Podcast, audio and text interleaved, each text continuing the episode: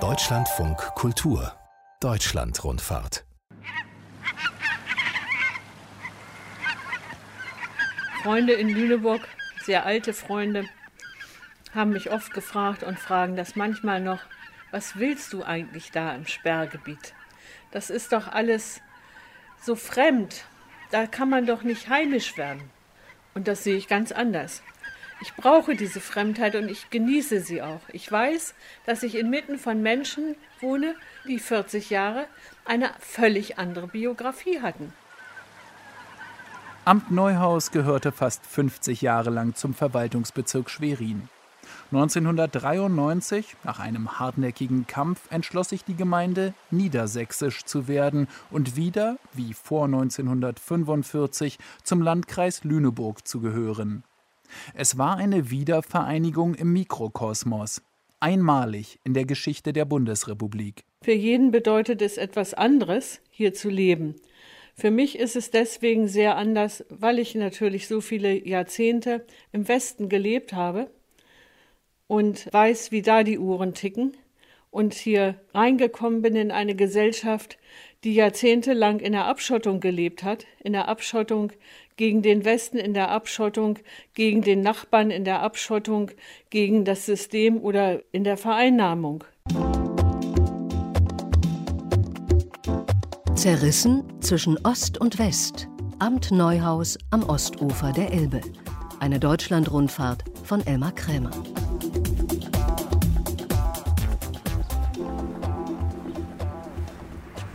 Ja, wir stehen auf dem Kirchplatz mitten in Neuhaus vor der großen Marienkirche. Rund um die Kirche gibt es Wohngebäude und linksseits steht da ein alter Gasthof, das ist das Hotel zur Börse. Gasthof zur Börse. Sagt Grit Richter.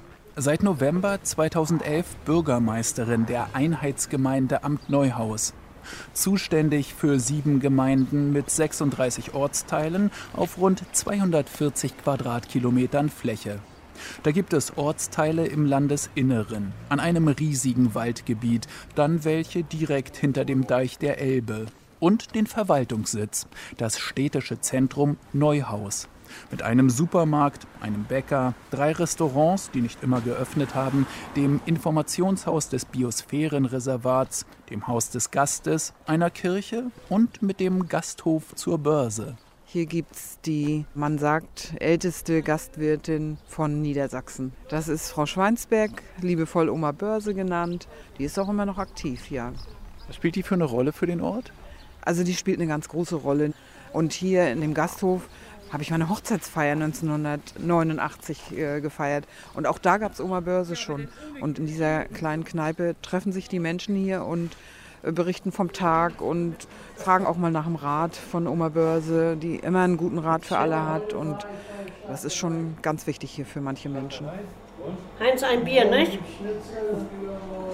Wir kommen jetzt gerade von der Arbeit, ne?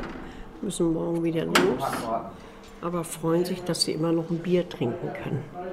Denn wir haben ja, wir hatten zu DDR-Zeit sieben Gaststätten in Neuhaus. Und wir haben eigentlich alle gelebt, aber bescheiden gelebt. Anders ging das nicht.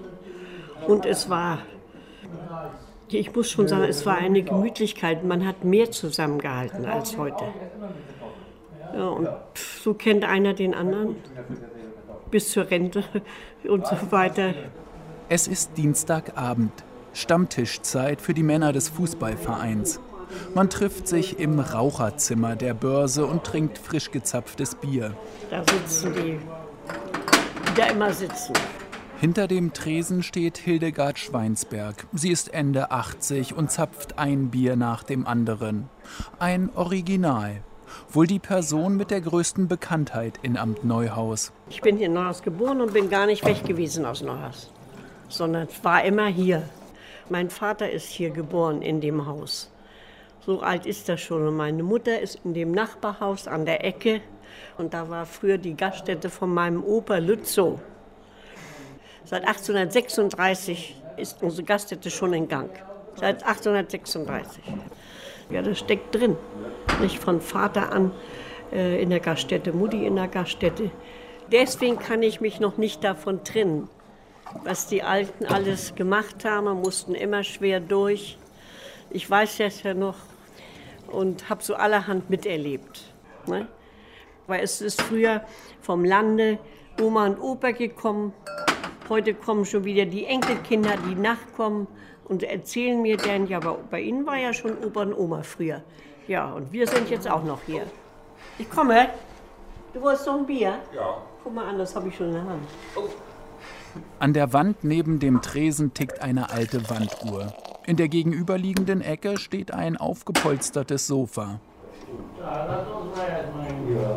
Die Stammgäste gehen respektvoll mit Oma Börse um. Kein Wunder, die meisten kennt sie schon von Kindesbeinen an. So trifft man sich und tauscht sich über den Tag aus. Die brauchen ja auch alle das Bier.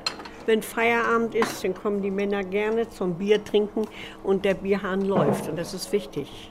Sie selbst hat drei Kinder. Ihr Sohn lebt und arbeitet in Russland, geht bald in Rente. Eine Tochter hat sie überlebt. Die zweite wohnt auch in Amt Neuhaus. So wie Oma Börse zu Neuhaus gehört, so gehören ihre Stammgäste für sie zur Familie. Ein gemütliches Rentnerdasein kann sich die alte Dame nicht vorstellen. Man muss sich bewegen, man darf sich auch im Alter nicht still hinsetzen. Äh, das liegt mir nicht. Und ich brauche die Menschen, das heißt meine Kinder, ich habe auch drei Kinder. Und die Kinder äh, wollten schon lange, dass ich wohl aufhöre. Aber das geht einfach noch nicht. Ich brauche die Menschen. Ich kann nicht ohne Menschen. Musik läuft in der Börse nicht. Würde nicht hin und wieder ein Handy klingeln, könnte man den Eindruck haben, in einer längst vergangenen Zeit gelandet zu sein. Die Männer vom Fußballstammtisch unterhalten sich angeregt im Raucherzimmer, aber nur bis der Reporter mit dem Mikrofon den Raum betritt. Wir sagen nichts. Wenn ich mit Gästen reden möchte, dann solle ich doch mal am Donnerstagvormittag vorbeikommen, sagt Oma Börse. Da kämen die Mädels zum Stammtisch am Sofa. Die würden garantiert was sagen. Ja, und ganz schön kalt. Ja. Gibt auch kalte Tage im Winter, ne? So. Morgen. Morgen. Donnerstagvormittag, 10 Uhr. Die Sonne scheint durch die Fenster der Börse. An einem Tisch gleich hinter der Tür sitzen ein paar ältere Herren beim Frühshoppen. Im Raucherzimmer sind drei Damen beim Kaffee ins Gespräch vertieft. Das kommunikative Zentrum aber liegt eindeutig vom Tresen aus links in der Ecke, an einem großen runden Tisch vor dem großen Ecksofa. Hier trifft sich die ältere Jugend, wie Oma Börse sie nennt. Das ist der ideale Ort für uns hier. Gemütlich, ja. Ein bisschen privat. Man kennt sich, auch den Nachbartisch. Also ja, sehr traditionell, weil seit Generationen ist das hier eine feste Institution. Wir kennen das als Kinder, Jugendliche während unserer ne? und jetzt sind wir in unserer Rentenzeit und jetzt treffen wir uns halt hier zum Stammtisch. Karnevalsverein hat sich hier getroffen, da haben als Kind schon mitgemacht. Und, wir haben äh, mit unserer ersten Liebe gesessen. Ja. Die Bank ist noch da. Und eigentlich ist die Börse das wahre Wahrzeichen von Neuhaus. Ja, ja. wenn die Börse ja. zumacht, dann, ist, dann ist irgendwas. Unser Neuhaus ist dann irgendwie weg. Die Gäste machen sich Sorgen um ihre gemeinsame Oma-Börse. Die aber steht tapfer hinter dem Tresen. Direkt neben ihr steht ein Rollator. Dennoch strahlt sie Ruhe und Gelassenheit aus. Wenn die Gelenke nicht wären, würde sie auch noch in den Keller gehen und Kästen schleppen. Dabei muss sie sich dann doch helfen lassen. Doch Mitarbeiter sind schwer zu finden in Amt Neuhaus. Ich habe im Moment eine nette Hilfe, aber auch eine ältere, die schon zwei Hüftoperationen durch hat. Aber die kennt mich von früher schon. Und dann hieß es denn, also Oma Börse, sagen sie immer zu mir, sucht noch eine Hilfe wieder. Da gehe ich sofort hin, hat sie gesagt. Sie kann nicht alles machen, aber sie gibt sich so viel Mühe, um das meiste zu schaffen. Sie kann sich nicht so bücken mit ihren Hüften und sie geht auch nicht nach dem Keller runter. Aber da bitte ich dann meine Enkeltochter, dass die den nach dem Keller, einen Bierkeller, jede Woche einmal aufwischt. Ja. Sie fasst alles mit an. Wer macht das sonst? Dann sage ich immer, nun kommt wieder die ältere Generation zum Vorschein. Die packen an.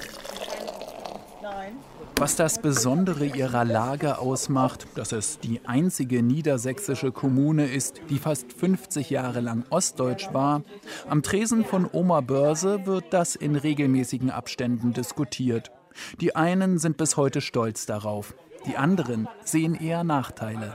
Wir sind abgeschnitten in die Richtung, weil viele müssen zur Arbeit ja auch in die Richtung und müssen die Fähre. So, und wenn sie nicht fährt, wenn kein Wasser ist oder, oder zugefroren oder sonst was, müssen die alle hinten rum, haben die riesen Wege zu fahren. Ne? Wir haben schon gesagt hier, also hier leben nachher nur noch Rentner und das geht nicht. Wie hat man früher gesagt, die Mecklenburger sind 100 Jahre zurück und für manche Sachen ist das gar nicht so verkehrt, wenn man zurück ist. Jetzt haben Sie gerade gesagt, die Mecklenburger, aber Sie sind ja hier Niedersachsen. Wir fühlen uns trotzdem, jedenfalls ich persönlich, also als Mecklenburger. Es war ja, war ja Mecklenburg, als wir, gut, und dass wir nachher wieder, das ist mit der Wende ja dann gekommen, dass wir wieder zurückgeschlagen wurden. Aber es waren vor allem ältere Menschen, die unbedingt wieder zu Niedersachsen gehören wollten. Also Sie alle fühlen sich nicht als Niedersachsen? Naja, was heißt als Niedersachsen? verbunden. Man ist ja auch in, in Mecklenburg-Vorpommern aufgewachsen. Man hat ja da alles gemacht, gearbeitet. Da hat man mehr Verbundenheit zu. Die Dörfer, ja. die kennt man alle. Auf der anderen Seite, ich kenne die Dörfer überhaupt nicht. Es gab ja diesen Spruch auch mal, dass da einige meinten, Ältere, also unsere Toten müssten wieder in niedersächsischer Erde ja. liegen. Ne? Ja. Ich meine, das sind so antiquierte Sprüche. Da, davon wollten die jungen Leute nichts wissen. Wie hat interessiert, so was kommt danach für uns? Wo arbeiten wir? Läuft das alles? Ne? Erreichen wir unseren Arbeitsplatz? Was haben wir noch für Arbeit? Äh, die hat ganz andere Sachen interessiert. Irgendwo hat das ja auch seine Richtigkeit. Das Gebiet gehörte ja früher auch zu Niedersachsen. Aber als sie es dazugeschlagen haben, war für mich selbstverständlich, dass da auch gleichzeitig die Brücke dazu gehört. Für die, die fehlt. Das ist nach wie vor abgeschnitten und die Elbe ist nun mal ein Grenz, bildet nun mal eine Grenze. Und rüberhüpfen kannst du nicht. Gut, viele möchten es möchten von der Natur her alles hier so erhalten bleiben, alles so, alles schön, ne? aber hier leben ja Menschen.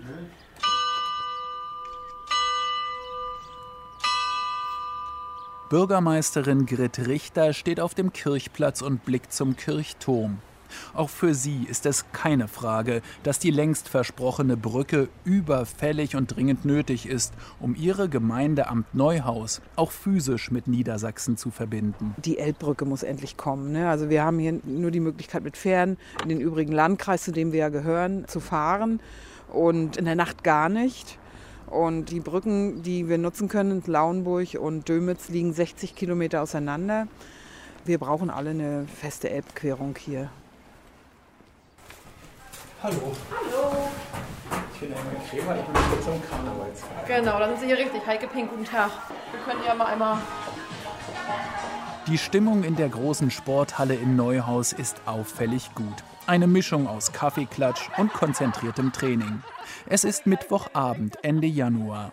Sechs Monate im Jahr brennt hier die Luft und es wird trainiert, was das Zeug hält. Und die Beine. Eins, zwei, drei, vier. Zwei Karnevals- und Showtanzvereine gibt es in Amt Neuhaus, den Tripkauer und den Neuhauser Karnevalsclub. Beide sind Clubs mit langer Tradition. Und jetzt in die Reihe.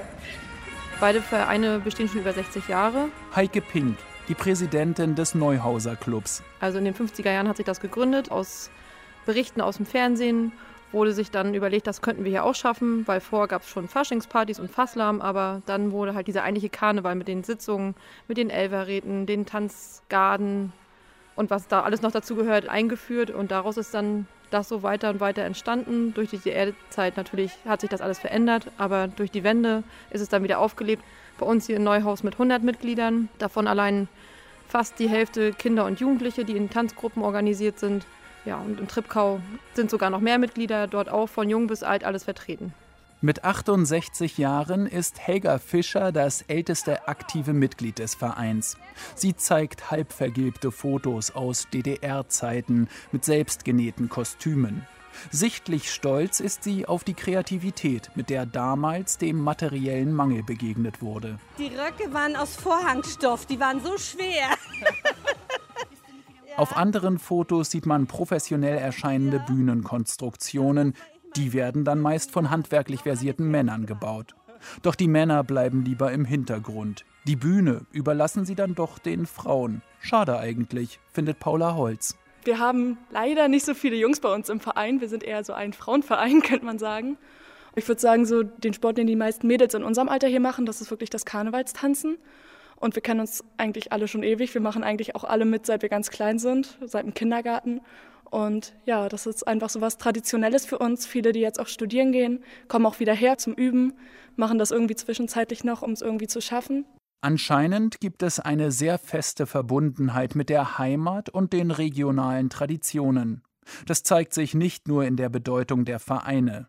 Wer denkt, den jungen Frauen wie beispielsweise Konstanze Schmidt und Paula Holz, beide 19 Jahre alt, würden Partys und das wilde Ausgehleben der Großstadt fehlen und sie könnten es kaum erwarten, der Region den Rücken zu kehren, der wird schnell eines Besseren belehrt. Wir sind hier nun mal eine ländliche Region und ich könnte jetzt sagen, ich wünsche mir ein Kino und ich wünsche mir einen Club, aber dann wären wir nicht mehr das Dorf, das wir sind. Also für Studium gehe ich auf jeden Fall dann auch mal weg. Aber ich komme auch wieder zurück, weil ich es hier einfach schön finde. Und man sieht das auch immer wieder, dass junge Leute, die jetzt lange nicht hier gewohnt haben, wieder herkommen und dann hier eine Familie gründen. Ich werde für meine Ausbildung auch erstmal gehen, aber ich weiß definitiv, dass ich wieder herkommen werde, weil ich einfach viel zu schön hier finde. Ich hänge sehr am Karnevalsverein und an der Familie, die man hier hat. Und ich finde einfach dieses Dorfleben total entspannt. Es gibt auch Nachteile, klar. Das bestreiten die beiden jungen Frauen auch nicht. Die hängen aber nicht zuletzt auch mit dem besonderen Status von Amt Neuhaus als Grenzregion von Niedersachsen und Mecklenburg-Vorpommern zusammen. Wenn man zum Beispiel jetzt auf der anderen Elbseite ist, da hört man oft, ach, die Ossis. Und wenn man jetzt irgendwo in Mecklenburg ist, dann hört man oft, ach, ihr Wessis. Also wir liegen irgendwie dazwischen und auch wenn wir eigentlich gar nichts mehr damit zu tun hatten, kriegt man es doch noch manchmal irgendwo zu hören. Und als was fühlt ihr euch? Ich glaube, das ist ganz verschieden. Meine Heimat ist hier und deswegen bin ich Neuhauserin, egal zu welchem Bundesland wir gehören. Ich fühle mich noch als Ossi. Ich bin als Ossi aufgewachsen und das ist so geblieben. Ich bin jetzt in Mecklenburg zur Schule gegangen und ich würde mich dann eher wirklich tatsächlich als Ossi bezeichnen, denke ich. Also wir wohnen hier quasi direkt an der Ländergrenze und man kann sich bei uns auch aussuchen, ob man in Niedersachsen oder in Mecklenburg-Vorpommern zur Schule geht. Seit sechs Jahren ungefähr. Da wurde das wieder eingeführt. Also quasi, als wir in die siebte Klasse gekommen sind, konnten wir es uns dann auch das erste Mal aussuchen. Und tatsächlich sind auch recht viele von uns dann rübergegangen nach Mecklenburg, weil wir nicht über die Elbe fahren wollten zur Schule. Mit der Fähre, wenn die Elbe dann im Winter zufriert, dann dauert der Schulweg dann doch mal eine Stunde nach Blickede, also auf die andere Elbseite. Und schon steht wieder das allgegenwärtige Thema Brücke im Raum. Die Brücke, die seit über 25 Jahren immer wieder versprochen wurde. Also ich würde sagen, eine Brücke fehlt uns hier auf jeden Fall. Es ist eine harte Diskussion. Die einen sagen, eine Brücke wäre nicht gut, weil wir dann hier super viele LKWs haben, die ständig durch Neuhaus fahren und dann hat sich das mit der Idylle quasi. Andersrum wäre eine Brücke super, damit wir dann auch mal rüberkommen, damit es einfach schneller geht. Ich weiß nicht, ob es der Wirtschaft was bringen würde und dem Tourismus, da bin ich mir nicht sicher, aber bequemer wäre es auf jeden Fall für alle, die hier wohnen. Eines steht seit Jahrzehnten fest. Würde die Brücke tatsächlich kommen, so würde sie zwischen Darchau in Amt Neuhaus und Neu-Darchau auf der Westseite der Elbe gebaut werden. Dem Ort, wo jetzt die Fähre fährt und somit nur einen Kilometer von Popelau entfernt. Mein Name ist Franz-Jürgen Lehmkuhl. Ich wohne im Amt Neuhaus in dem Ortsteil Popelau und wohne heute in dem Haus, in dem ich geboren wurde. Es ist eines dieser schönen alten und äußerst gepflegten Gebäude, die man in Amt Neuhaus auffällig häufig sieht. Satteldach, rote Dachziegel, roter Backstein, weiße Fensterrahmen, eine große Scheune und kleine Nebengebäude. Hinter dem Haus der Garten mit knorrigen Apfelbäumen und Zugang zum alten Deich. Franz-Jürgen Lehmkuhl wurde hier 1951 geboren, in einer Zeit deutsch-deutscher Abgrenzung. In seiner Kindheit wurde nach und nach auf dem Deich der Grenzzaun errichtet. Später patrouillierten hier schwer bewaffnete Soldaten. Ja, wir haben hier den 500 Meter Schutzstreifen gehabt mit der hundertprozentigen Grenzsicherung. Und diese besondere Lage, die hat uns das Leben hier natürlich im Grunde genommen zur Hölle gemacht. Aber wir haben es nicht gemerkt. Wenn andere Leute darüber sprechen, dann denken sie immer, ah, die armen Menschen, die sind ja von heute auf morgen in ein tiefes Loch gefallen. Das stimmt nicht. Diese Sicherungsmaßnahmen, die uns das Leben so schwer gemacht haben, sind im Laufe von 20 Jahren immer ganz langsam, immer einen Schritt weiter an uns herangetragen worden, sodass wir uns daran gewöhnt haben. Und naja, das bisschen können wir noch mitmachen. So haben wir das einfach akzeptiert. Der Blick von Lehmkuhls Haus aus ist spektakulär.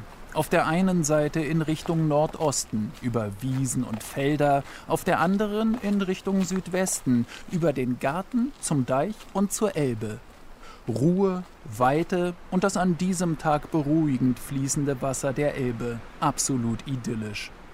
Lehmkuhl nimmt mich mit nach draußen, auf den Deich, mit dem er viel verbindet und an dem ein alter Grenzturm und ein Stück Zaun daran erinnern, wie es hier zu DDR-Zeiten einmal aussah. Und hier stehen wir auf dem alten Elbdeich und auf der anderen Seite von der Straße hatten wir die 2,50 Meter Streckmetall. Okay. Das war eine ganz schlimme Sache. Wir konnten ja hier nicht durchgucken und meine Eltern sind nach der Wende ich möchte mal behaupten, 250 Tage im Jahr an die Elbe gegangen. Weil mein Vater, die sind natürlich mit der Elbe groß geworden. Das, was ich nicht kennengelernt habe. Für mich war es so, die Grenze wurde so schrittweise eingeführt. Wir haben nicht von vornherein gewusst, was das alles bedeutet. Ich durfte nur nicht in der Elbe baden zuerst. Dann durften wir noch in der Elbe angeln. Später durften wir nur noch der, an den Kuhlen angeln gehen. Irgendwann wurde uns das verboten, alles so im Abstand von vier, fünf Jahren. Und dann merkt man das gar nicht. Und den Schießbefehl gab es erst später. Den allerdings hat Lehmkuhl als Teenager deutlich mitbekommen. Wir haben als Jungs gespielt am alten Elbdeich, haben wir gesehen, wie im Elbvorgelände jemand erschossen worden ist, der die Republik fluchtartig verlassen wollte. Ja, das war auch so eine Geschichte für sich die ich gerne immer erzähle, damit die Menschen sich da was drunter vorstellen können. Wir haben mit drei Jungs gespielt am Deich und haben gesehen, wie jemand so auf 500, 700 Meter erschossen wurde und dann zusammenbrach in dem Kugelhagel. Ich denke, ich war so 10, 12 Jahre alt. Das war auch traurig, der schrie auf, brach zusammen und wir sind alle nach Hause gelaufen, hatten Angst natürlich. Und das dauerte keinen Tag. Da kam der ABV und ein Politoffizier vom Kommando und das wurde uns so eingefleischt, darüber nie zu reden. Und ich habe auch erst nach der Grenzöffnung darüber gesprochen mit anderen Leuten. Mein Vater hat immer gesagt, wir dürfen das nicht, sonst werden wir ausgewiesen. Also Ausweisung bedeutet der Enteignung. Das wollten wir natürlich nicht. Die Menschen im Grenzgebiet mussten sich arrangieren und haben das zur Perfektion getrieben. Lästig war es dennoch. Lehmkuhl erzählt von Tanzveranstaltungen in anderen Dörfern, die er als junger Mann besuchte, und davon, dass er und seine Freunde aus dem Sperrgebiet immer die ersten waren, die nach Hause mussten. Denn ab einer Stunde nach Sonnenuntergang durfte im Sperrgebiet keine Bewegung mehr sein. Und als ich dann meine Frau kennengelernt habe, die hat immer gesagt, jetzt fährt er um 10 heute Abend schon nach Hause, wo kommt der überhaupt her? Die kommt nur 20 Kilometer weg von hier.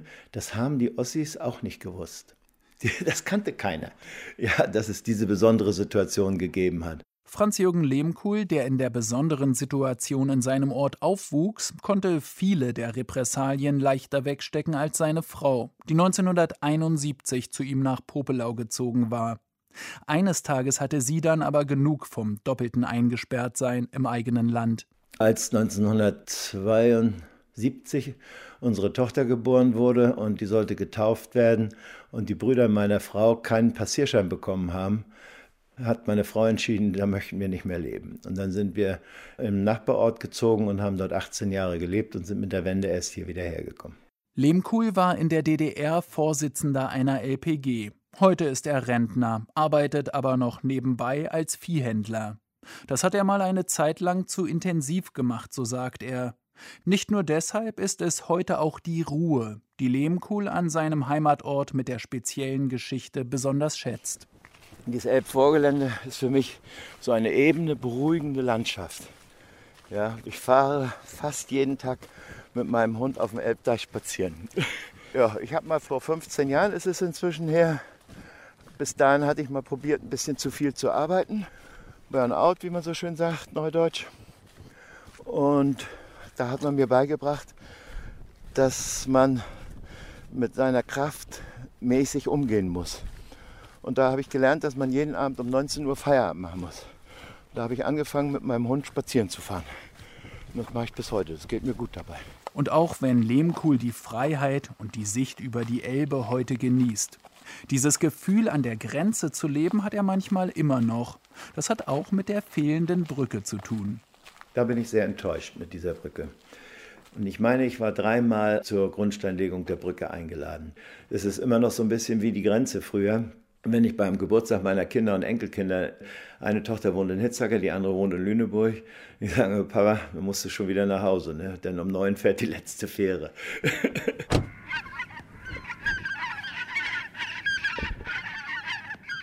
Karin Toben ist Journalistin und Buchautorin und hat lange Jahre ihres Berufslebens als Korrespondentin für die Deutsche Presseagentur in Lüneburg gearbeitet. 1989 war sie eine der ersten, die über die Elbe kamen und wirkliches Interesse an den Menschen und ihren Geschichten zeigten. Die Elbe hat uns getrennt. Die Elbe hat, hat die Sehnsucht festgehalten. Freunde in Lüneburg, sehr alte Freunde, haben mich oft gefragt und fragen das manchmal noch, was willst du eigentlich da im Sperrgebiet? Das ist doch alles so fremd, da kann man doch nicht heimisch werden. Und das sehe ich ganz anders. Ich brauche diese Fremdheit und ich genieße sie auch. Ich weiß, dass ich inmitten von Menschen wohne, die 40 Jahre eine völlig andere Biografie hatten. 1995 zog Karin Toben in ihr neues Zuhause im rückgegliederten Teil Niedersachsens. Seitdem lebt sie etwa zwölf Kilometer von dem Ortsteil Popelau entfernt, flussaufwärts in einem abgelegenen Haus. Für jeden bedeutet es etwas anderes, hier zu leben.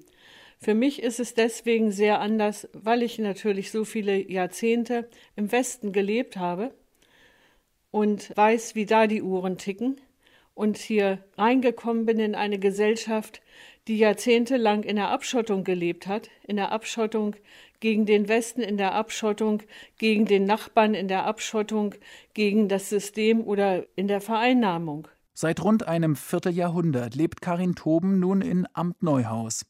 Immer noch beschäftigt sie sich mit den Geschichten der Menschen in der Region. Weite Heimat Elbe, Lebenswege an einem Schicksalsfluss heißt ein Buch, in dem sie von dramatischen Fluchten und dem Leben im Sperrgebiet berichtet. Das alles ist Geschichte.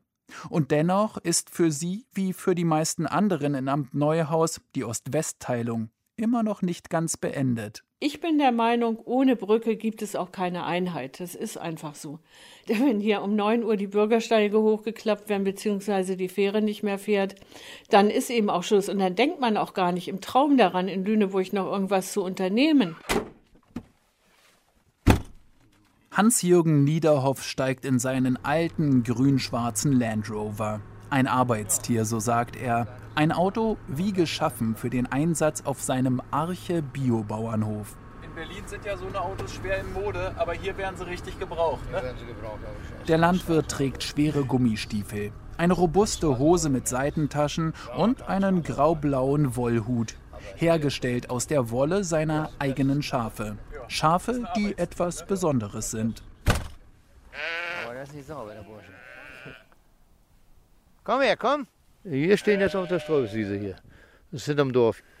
Ja, und das ist die Heimat der pommerschen Landschafe hier. Hier habe ich die laufen, die sollen die Wiese kurz halten, das Gras kurz halten, dann brauche ich das nicht mähen. Das ist auch eine Archerrasse, auch eine vom Aussterben bedrohte Schafrasse. Die habe ich jetzt seit hm, 2005, 2006 sowas. Ja. Die sind eigentlich widerstandsfähig, ne? Nicht so anfällig, ne? Widerstandsfähig, ne? Schöne Wolle, diese, auch diese Wolle wird, ist jetzt gefragt, diese Blau, Blauton, die hat so einen blauen Ton, die Wolle, ne?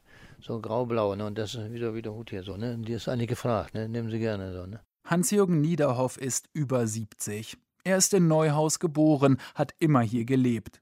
Er ist Landwirt aus Leidenschaft. Sein Hof liegt in Delin, einem der Ortsteile von Amt Neuhaus, und ist als Archebetrieb zertifiziert. Ja, man muss auch ein bisschen mit Herzen dabei sein. Ne? Man kann nicht alles betriebswirtschaftlich betrachten. Ne? Wir halten alle vom Aussterben bedrohte Rassen. Ne? Das ist eigentlich die Zielstellung. Ne? Vom Aussterben bedrohte Rassen zu halten, damit wir unsere Kinder oder Enkelkinder in späteren Jahren auch nochmal alte Rassen sehen können. Ne?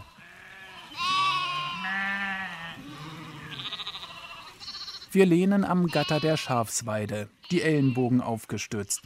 Alte Apfelbäume, Eine weite Wiese. Wir gucken den Lämmern zu, die in neugieriges Spiel vertieft, etwas starksig und übermütig durch die Gegend tollen. Es ist ein sonniger Tag und einer seiner Lieblingsorte in Amt Neuhaus, sagt Niederhoff.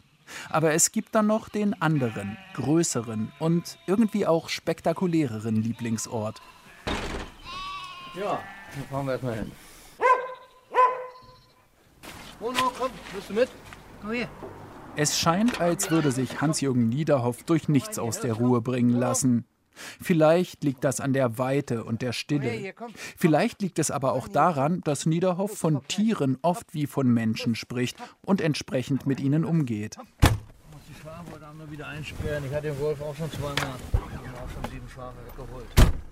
Ich habe ja gar nichts gegen ihn, gegen den Wolf jetzt. Ne? Bloß, er darf ja nicht so viel Blödsinn machen. Ne? Mit dem alten Land Rover geht es auf die andere Seite des Dorfs. Hinter einem kleinen Waldstück liegt eine 150 Hektar große Weidefläche. Zum Vergleich, ein Fußballfeld ist nicht einmal einen Hektar groß, die Weide ist also riesig. Ein paar niedrige Büsche und Sträucher, nichts, was die Sicht einschränkt. Größtenteils Grasland und darauf urwüchsig aussehende Rinder mit würdigen Hörnern und Konix. Das sind neugierige Wildponys. Bald mir Blinklicht kaputt. Frech die Konix hier.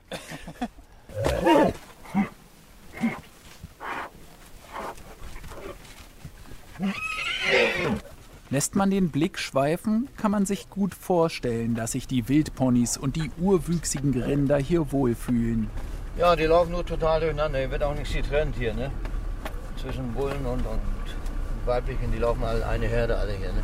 Es ist eben schwierig, die dann klein zu halten, die Herde, ne? Aber die sind eigentlich nur Mittel zum Zweck, ja, die Rinder hier. Die sollen die Flächen frei halten, ne? Die, Flächen die riesige Weide erinnert an Texas. Das hört Niederhoff immer wieder, wenn er mit Besuchern zu den Rindern fährt. Das 150 Hektar große Land, auf denen die Tiere das ganze Jahr überstehen, gehört einer Stiftung und wirkt unberührt. Die ganze Gegend ist schön, also in der Natur hier, ne? Es war ja immer kein Industriegebiet, sage ich immer. Von der Natur beherrscht dieses Gebiet hier auch, ne? Die Weite hier auch. Die Weite, wenn ich hier auf der Koppel stehe, ne? Wenn die Krane hier auf der Koppel tanzen hier, ne? Das ist schon ein Anblick, ne? Brauche ich nicht Urlaub fahren, ne? Das kann ich hier alles haben, ne? Die Stille auch, ja. Wenn man hier abends steht, man manchmal auf der Koppel hier eine ganze Stunde und alles drumherum hier und schön ruhig, ne? Das kann man sich erholen, ne? Das ist schon eine gute Sache, ne? Für Niederhoff war auch die Rückgliederung 1993 eine gute Sache. Und er scheint stolz darauf. Aus historischen Gründen, aber auch, weil er findet, dass sich die Zugehörigkeit zu Niedersachsen für die Entwicklung seiner Heimat gelohnt hat. War für mich eigentlich gar keine Frage da, ne? dass wir Lüneburg wieder als Kreisstadt haben wollten. Ne? Erstmal bin ich hier ehemalig in Niedersachsen geboren auch. Ne? Und ich habe ja nun nichts in Mecklenburg, überhaupt nicht, gar nichts. Mecklenburg ist auch ein schönes Land, ne? aber die Landschaft ist schön, Mecklenburg. Ne? Wir waren ja nur 50, 40 Jahre da ne? in Mecklenburg. Ne? Aber wir wären auch ein Randgebiet gewesen von Mecklenburg geblieben hier. Ne? Wir sind ein Randgebiet von Lüneburg, jetzt mehr oder weniger getrennt durch die Elbe. Aber die finanziellen Mittel, die wir gekriegt haben, jetzt durch den Landkreis Lüneburg, hätten wir in Mecklenburg Zeit nie gekriegt hier. Ne? Wir haben auch flächendeckend Dorferneuerung gehabt hier. Ne? Das sieht man ja auch an den Dächern, allen Häusern, ja. sind alle neu gemacht worden, ne? innerhalb von ein paar Jahren. Ne? Also finanziell hat sich Aber finanziell ist nicht alles. Ne? Ein bisschen hängt die Tradition da auch mit drin. Ne? Hans-Jürgen Niederhoff scheint zufrieden mit seiner Heimat und doch sieht er ein Problem für die Zukunft. Ja, wird überaltert hier auch, ne? Wenn wir hier nicht junge Menschen halten, noch, ne? Das ist das Problem eben, ne? Und da wäre die Brücke vielleicht auch gut. Bauland ist billig hier, ne? Also würden auch bestimmt welche hier bauen noch ne? und wieder herziehen hier, ne? Denn woanders muss man auch zur Arbeit fahren, ne? Das ist heute eben so, ne? Morgen. Das ist ein, von 1801 das Haus. Da haben wir uns auch gleich in das Haus verliebt. Moin. Sigrun und Holger Hogelücht stehen vor ihrem alten Bauernhaus im Ortsteil Rosin. Sigrun ist gerade dabei, die Tiere zu füttern. Allesamt vom Aussterben bedrohte Nutztierrassen. Hühner, Schafe. Schweine, Minischweine habe ich mir zu meinem 40. Geburtstag gewünscht. Die sind mittlerweile jetzt 14 Jahre alt. Muss ich gleich mal rufen. Das ist ein Eber und eine Sau. Komm mal her, Digga. Das Haus der Hogelüchts ist ein altes Fachwerkhaus mit Reddach, das schon von außen urig und gemütlich aussieht. Besonders beeindruckend das riesige, nach oben abgerundete Fenster an der Frontseite. Derartige Fenster sieht man häufig in der Region. Früher waren sie die Einfahrten für Erntefahrzeuge. Heute ermöglichen sie auch von außen den Blick in die Häuser. Im Fall des Reddachhauses der Hogelüchts in einen eindrucksvollen Wohn-Essbereich mit einer künstlerisch gestalteten Kücheninsel. Komm rein! Komm, komm.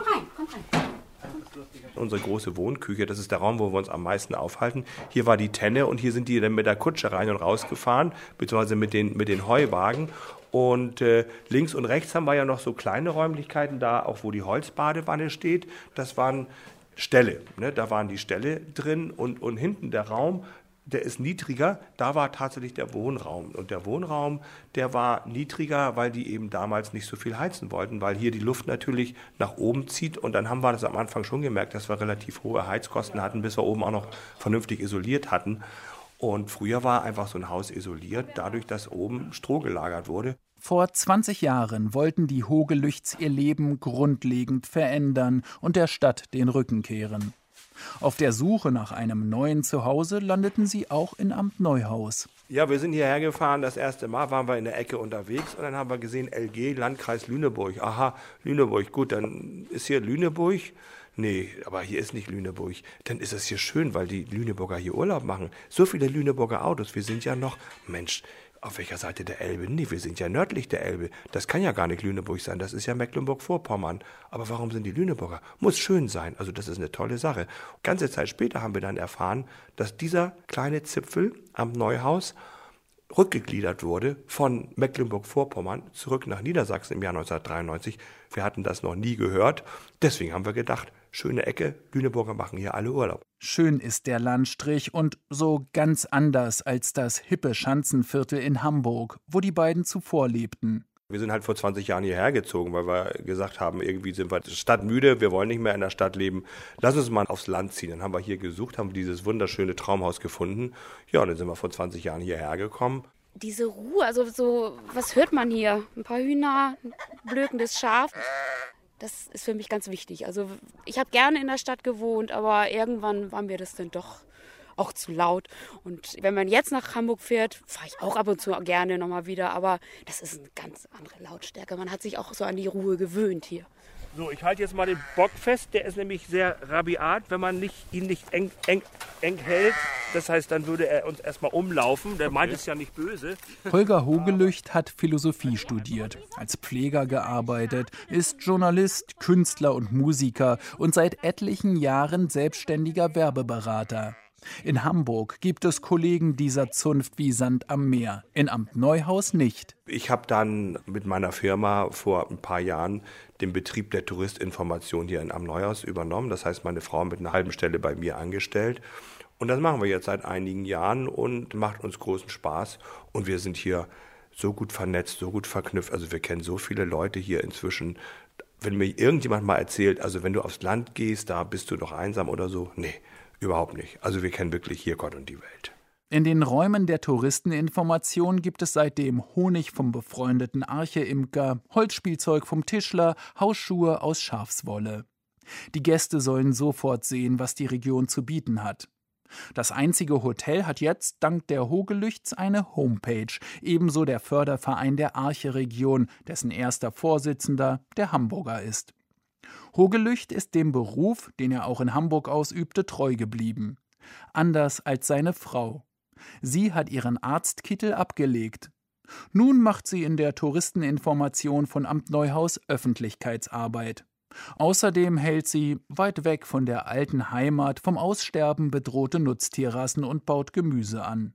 Ein völlig neues Leben, an das sie sich aber schnell gewöhnt hat schneller als erwartet. Wir haben gedacht, wir müssen bestimmt zwei, drei Jahre suchen und das war sofort da, das Haus, genauso wie ich mir das als Kind immer vorgestellt habe. Nebengebäude, da kann mein Mann dann malen und dann die Tiere. Das war, also das war alles eigentlich fast fertig, außer dass wir jetzt im Nachhinein noch so eine Photovoltaikanlage dahinten gebaut haben.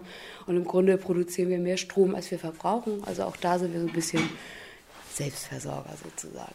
Die zwei Hamburger haben in Amt Neuhaus ein neues Zuhause gefunden. Nur manchmal ticken ihnen die Uhren hier doch etwas sehr langsam. Aber andererseits ist das ja auch wieder ein Reiz der Region. Früher brauchte ich die Großstadt und jetzt möchte ich nicht wieder zurück. Wir sind auch gut eben angenommen und ganz ruhiges Leben, aber mehr so ein bodenständiges Leben. Also dann geht man mal in den Stall, holt sich ein paar Eier raus, dann hat man mal ein bisschen Kürbisse im Garten. Also das ist so mein Traumleben. Hier ist das richtige Zuhause und hier will ich auch irgendwann mal waagerecht rausgetragen werden. Also ich will hier nicht wieder weg. Ob sie sich eher als Niedersachsen oder als Mecklenburger fühlen, ist für die Hogelüchts kein Thema. Also mir ist es sowas von egal. Ich habe mich hier in die Gegend verliebt, also diese Natur hier, diese Weite. Mir ist das völlig egal. Wir leben hier einfach in einer schönen Region. Einer schönen Region an der Elbe.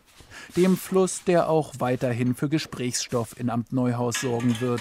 Nicht nur, wenn es um die Brücke geht, die die zwei Teile Niedersachsens verbinden soll. Sie hat eine psychologische Notwendigkeit. Ne? Also die wirtschaftliche Notwendigkeit sehe ich so nicht, die psychologische schon eher, weil die Leute sich einfach von ihrem Landkreis abgetrennt fühlen. Auf der anderen Seite, wenn man das mal aus rein touristischer Sicht sieht, nichts finden die Leute schöner, als hier mit der Fähre über die Elbe zu fahren.